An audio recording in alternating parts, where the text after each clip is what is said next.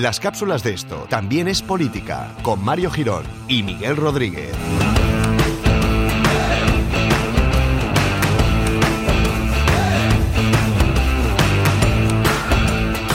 Hola amigos y amigas, bienvenidos al servicio público por excelencia en cuanto a información política se refiere.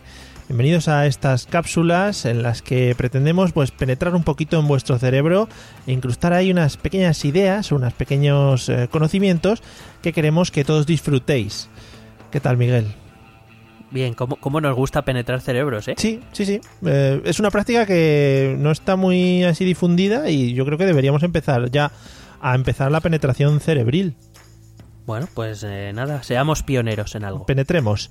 Eh, hoy vamos a hablar de un tema bastante serio que no sé, bueno, no sé, de momento no- a nosotros no nos debería afectar mucho, pero que sí que está afectando a, a un montón de gente o puede afectar a un montón de gente y que ha tenido bastante repercusión en medios, Twitter, etcétera, etcétera, eh, que es el tema de, bueno, no sé cómo se llama, la seguridad social estadounidense o los medios de seguridad social o cómo se denomina.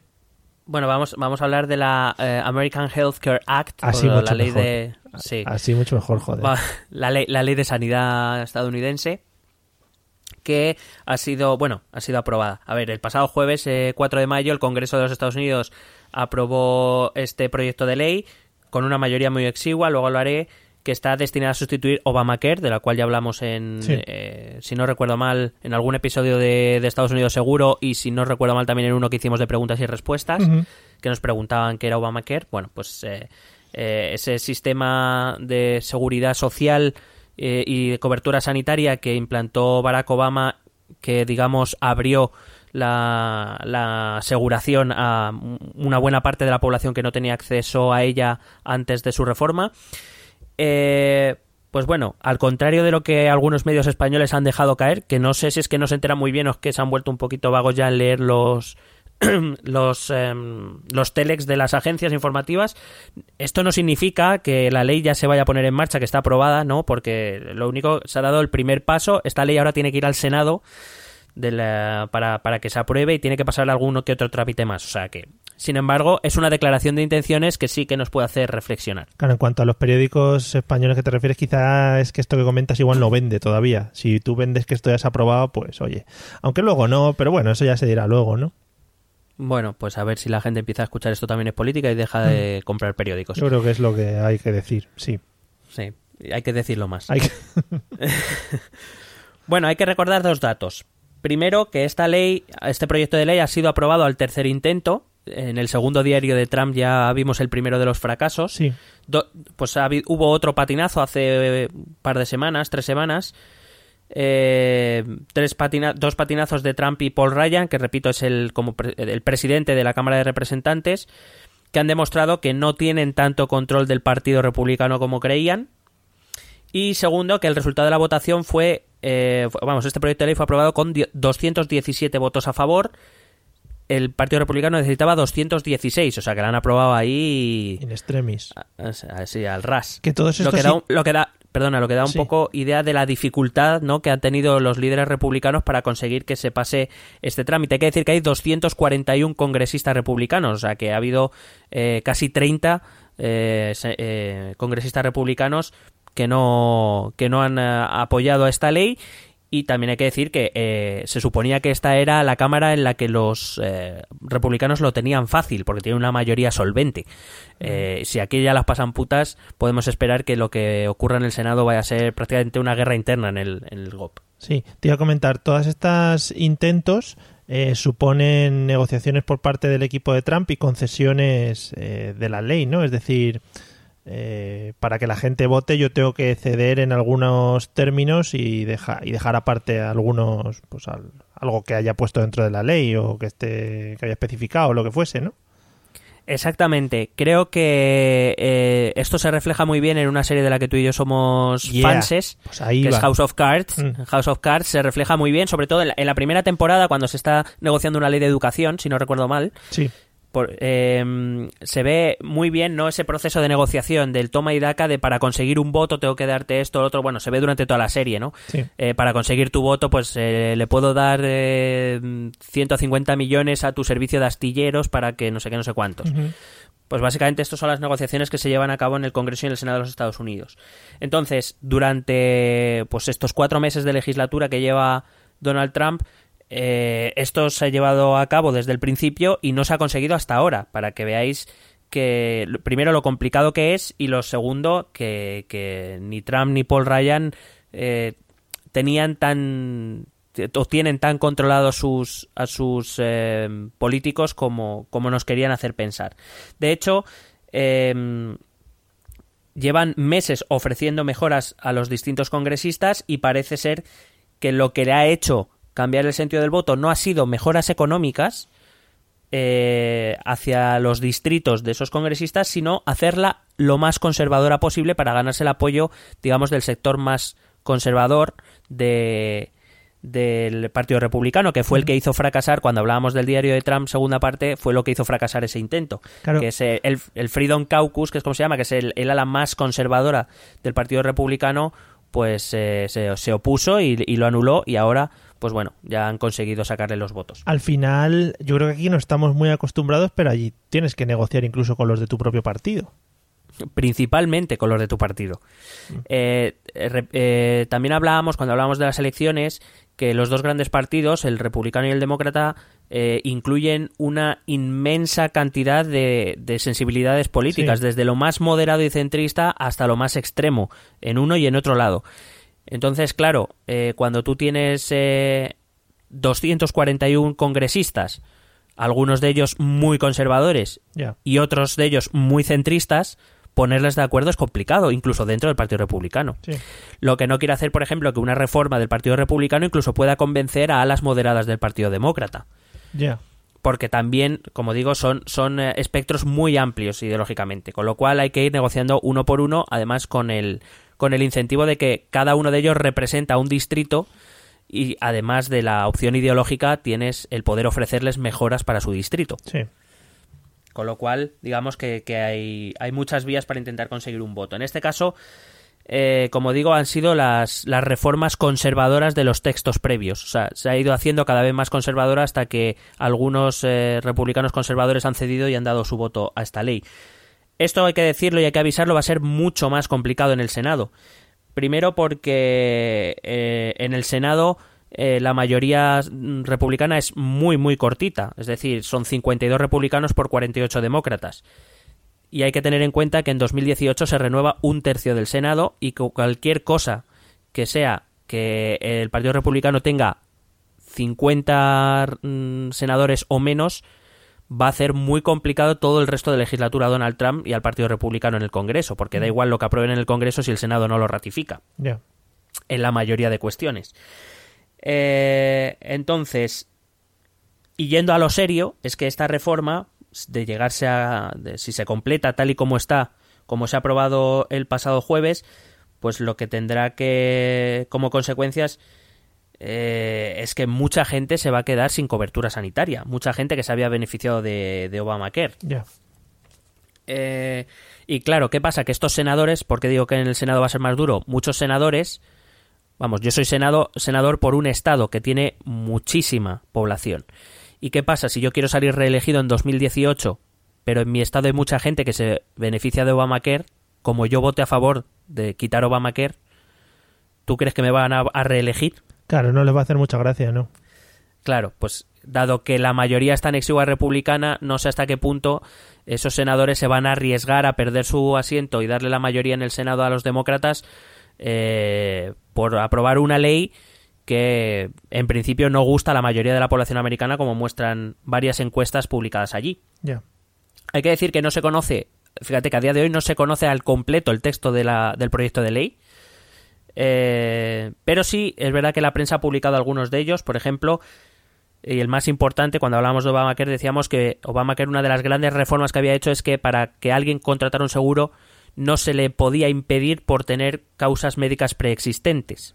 Es decir, que porque hayas tenido una enfermedad o una operación o cualquier otra cosa anteriormente, a ti ya te podían subir la prima un montón de pasta para que no pudieras contratarla. Claro. Obamacare lo prohibía y sin embargo este proyecto de ley lo vuelve a hacer posible, es decir, establecer primas por condiciones preexistentes que pueden hacer que mucha gente no se pueda permitir un seguro médico.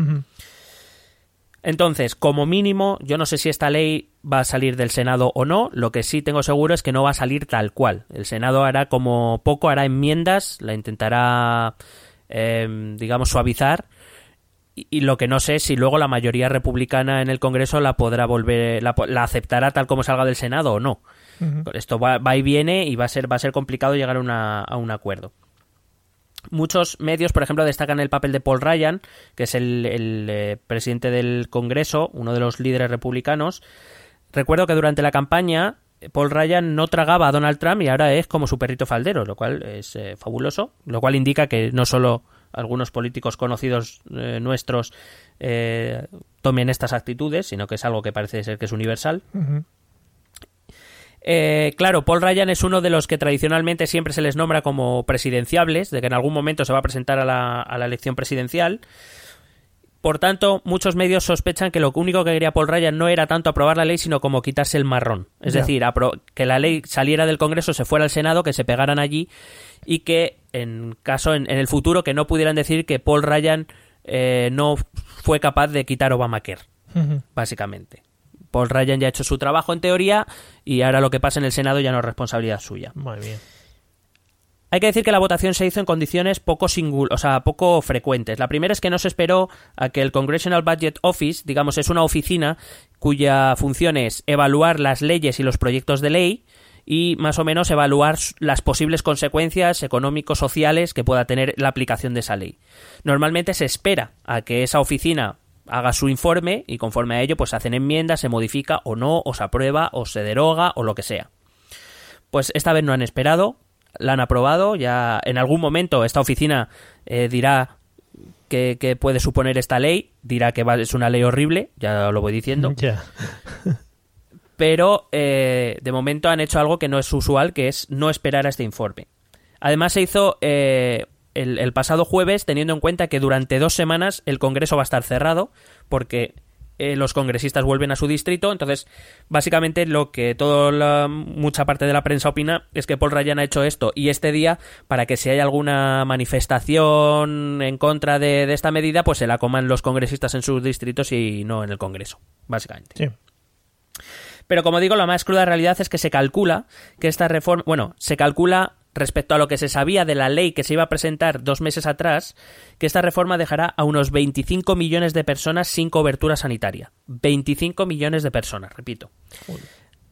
Aunque pueden ser más, dado que sabemos que la tendencia ha sido de ir haciendo todavía más conservadora la ley y no se conoce el texto completo, pudieran ser más personas. Pero vamos, que 25 ya me parece que van bien servidos. Pues sí, unas pocas. Eh, entre, este, entre estos millones de personas que se van a quedar sin cobertura sanitaria, hay que incluir aquellos que están en- eh, afectados por enfermedades crónicas o enfermedades graves, como por ejemplo un cáncer, que no podrán afrontar las- los carísimos tratamientos que, que actualmente sí que están recibiendo gracias a Obamacare y a los fondos públicos. Sí. Además, este proyecto de ley aumentará las primas a muchos millones más de estadounidenses. Es decir, están los que no, los que no se lo pueden pagar y los que pudiéndoselo pagar todavía van a tener que pagar mucho más. Y entre ellos, particularmente, lo harán a los ancianos, que son elementos de riesgo. Es así, para una aseguradora es un elemento de riesgo.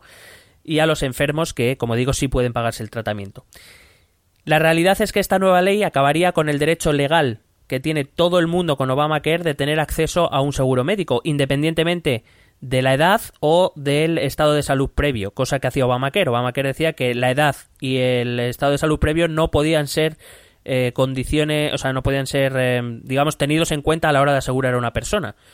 Si se derogase Obamacare por esta American Healthcare Act, esto se acabaría, con lo cual las aseguradoras podrían volver a tener esto en cuenta y, por tanto, pues decidir básicamente a quién asegura y a quién no. Mm. Em, según eh, dos artículos que he leído, uno del Wall Street Journal y otro del New Yorker, podría eh, ocurrir que muchos ancianos tuvieran que pagar hasta el doble de lo que pagan ahora sin recibir la cobertura que tienen ahora. Madre mía. Claro. Por cierto, que esta ley, como todo proyecto de ley, incluye el modo de financiación. Eh, están obligados a poner cómo se va a financiar esa ley y la implantación de esa ley. En el texto se incluye un recorte de impuestos sustancial a los ricos, claro. Sí. Porque para que fuera aprobada se han incluido grandes recortes, de hecho se ha, se ha hecho más conservadora, se han incluido grandes recortes en los programas Medicaid, que es un programa público, programa federal que ayuda a los pobres indigentes a tener cobertura médica, grandes recortes en Medicaid, que es el que ayuda a los ancianos, o en CHIP, que es el programa que ayuda a los niños. Joder, qué bien. Claro. Entonces, estos tres programas fueron ampliados por, por Obama y para financiarlos, como digo, eh, con el proyecto de ley se tiene que presentar cómo se financia, Obama pu- impuso, bueno, puso un impuesto del 3,8% de los ingresos de las familias más ricas y un 0,9% de los ingresos en general. Es decir, grabó a los más pudientes dentro de la sociedad americana para poder financiar estos programas que ayudan a gente sin recursos, a ancianos o a niños. Eh, una una Se- cosita solo. Em, Dime. a ver si es que yo soy muy tonto. Que también puede ser. Em, parece que tiene bastante sentido, por lo menos visto desde las, las partes o, o desde las partes más afectadas de la sociedad, eh, el hecho de que Obama hiciese esta ley de esta manera. ¿Qué sentido tiene ahora quitar algo que es tan bueno para la mayoría de la sociedad estadounidense y hundirles un poco ahí en la mierda? Principalmente seguir dos principios del Partido Republicano. El primero es libre mercado, libre competencia. Ellos que no quieren que los o que reducir el papel de las instituciones públicas a lo menos posible. El, eh, para ellos el mercado de seguros tiene que ser libre y si una aseguradora no quiere asegurar a alguien tiene que estar en libertad de, de hacerlo. Ya, joder.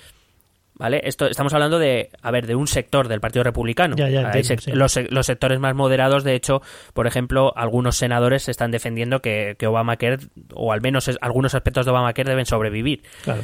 Con- Por eso digo que se prevé que el Senado va a ser más duro. El segundo, la segunda razón, es principalmente porque los grandes eh, donantes del Partido Republicano son los ricos y quieren que les quiten los impuestos. Donald Trump vino, de hecho ya eh, está en camino su reducción de impuestos del 35 al 15% a las grandes empresas. Muy bien. Eh, como digo, esta reforma les quita el 3, co- ese 3,8% a los ingresos a las familias más ricas, se lo va a quitar. Se calcula que esa subida de impuestos eh, ayudó, la subida de impuestos que hizo Obama, ayudó a 16 millones de estadounidenses adscritos a estos programas, principalmente a, Medica- a Medicaid, a Medicare, sorry. Eh, les ay- ayudó a 16, a 16 millones de personas en 2014 a recibir tratamiento médico. A 16 millones de personas esta subida de impuestos. Este proyecto de ley acaba con estos impuestos. Y según el informe de que la oficina hizo para el proyecto anterior, el de hace dos meses, eh, 14 millones de receptores de Medicare y de Medicaid pueden salir del programa. Joder. Es decir, 14 millones de personas que van a dejar de recibir su tratamiento porque no pueden afrontarlo y porque van a dejar de recibir la ayuda pública. Supongo que el porcentaje de personas ricas que empezarán a pagar menos impuestos no tendrá nada que ver con estas cifras, ¿no? Que planteas en... No, estamos hablando del 2% de la población, Vale, más o menos. vale, vale.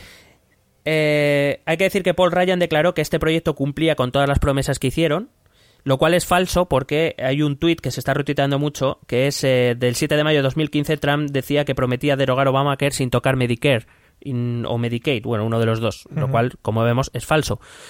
Em, básicamente, lo que se ha hecho con esto no es aprobar un proyecto de ley, sino pasarle el marrón al Senado. De hecho, eh, varios medios ah, dicen que fuentes de, de varios congresistas dicen que han votado a favor para quitarse la presión del partido y esperando que el Senado lo pare y que, y que no que esta que esta ley no se haga realidad pero que así ellos se quitaban pues eso el marrón el problema está en que como digo en 2018 ahí se renueva un tercio del Senado se renueva el Congreso al completo y yo supongo y espero que los demócratas no dejen caer este esta votación en el Congreso en el olvido. De todas maneras, para que digamos ya a modo de reflexión, luego si quieres lo cortas Sí, muy bonito quedaría para, eso. para la grabación final. Pero además lo voy a cortar aquí, donde dice luego si quieres lo cortas, pum, No, ahí. no, no, claro, me parecería lo bonito. Eh, sí creo que es una llamada a la reflexión y he traído este tema por dos razones. Primero, para, ¿no? para demostrarles a todos aquellos que efectivamente tenían razón, Hillary era mucho peor. ¿Eh? Ahora nos lo estamos comiendo, pero bien.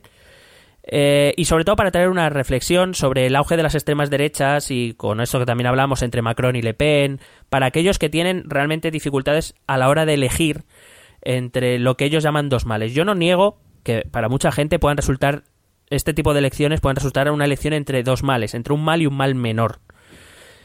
Pero oigan, es que el mal mayor sigue siendo peor que el mal menor. Para todos aquellos que intentan practicar el puritanismo diciendo que no, yo no, no me resigno. Mira, en, en la vida a veces hay que elegir entre algo malo y algo peor. Bueno, pues eh, la política, como hemos dicho, todo, todo es política, esto también es política, pues a veces hay que elegir entre algo malo y algo peor. Y a veces hay que elegir lo malo, ser valiente y decir que hemos elegido lo malo intentando construir algo mejor para el futuro. Pero oigan, eh, en ciertos temas no se puede tener una, una no se- uno no se puede inhibir y ser neutral en, en ciertos aspectos y básicamente esta es mi reivindicación y la he traído aquí porque me da la gana Oye, pues lo voy a recortar y lo voy a poner en los anuncios que hagamos de televisión cuando tengamos que eh, salir en la tele o lo que sea. Ahí va a salir esto, ¿vale? pues muy bien bueno pues va a ser, eh, o sea, grandes frases. Pues va a salir una frase de Gandhi, por ejemplo, Steve Jobs, Einstein y luego la tuya. Mm, ponla mía primero pues ahora. por si acaso la gente corta antes de tiempo. Vale, pues nada, hasta aquí, ¿no? pues sí yo por mí sí Pues seguiremos muy Bien. atentos a lo que pasa con la reforma de la ley de sanidad de Estados Unidos y como siempre os iremos contando las, las novedades, no al minuto, porque sería bastante coñazo escucharnos todo el rato, aunque sí y que no tengo tantas grandes frases para todos los minutos pues. efectivamente que se tiene que preparar un poco dentro de bueno pues su carácter filosófico que a veces saca en estas grandes frases, grandes lemas diría yo, de la humanidad, Em, para- y- por redondearlo. sí y extraterrestres incluso Vale, extraterrestre, me gusta mucho. Amigos, nos vemos en el próximo episodio dentro de nada. Hasta luego. un besete